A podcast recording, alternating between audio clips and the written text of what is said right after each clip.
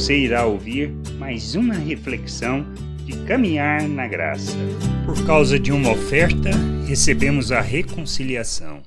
No Evangelho de João, capítulo 19, versículo 29 e 30, lemos, lemos sobre o momento em que Cristo entregou o seu Espírito, consolidando a obra que veio realizar. Estava ali um vaso cheio de vinagre embebedaram de vinagre uma esponja e, fixando-a num caniço de isopo, lhe chegaram à boca. Quando Jesus, pois, tomou o vinagre, disse: Está consumado, e, inclinando a cabeça, rendeu o espírito. Todo o processo realizado foi para viabilizar a nossa salvação.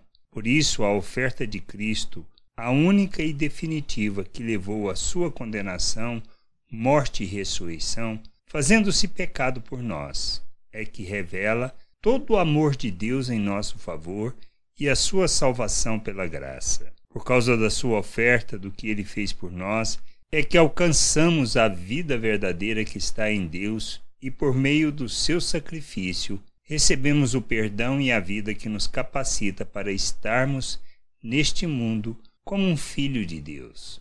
Criado à imagem de Cristo, para revelar o Pai, enchendo a terra com conhecimento da sua glória. Por causa da oferta de Cristo que deu a própria vida em nosso favor, recebemos o perdão e a reconciliação com Deus para andarmos em Sua presença, capacitados para sermos seus imitadores e enchermos a terra com o conhecimento da glória do Senhor. Que a gente possa entender essa oferta compreender que é por meio dela, dessa única oferta realizada por Cristo e definitiva, é que somos reconciliados com Deus.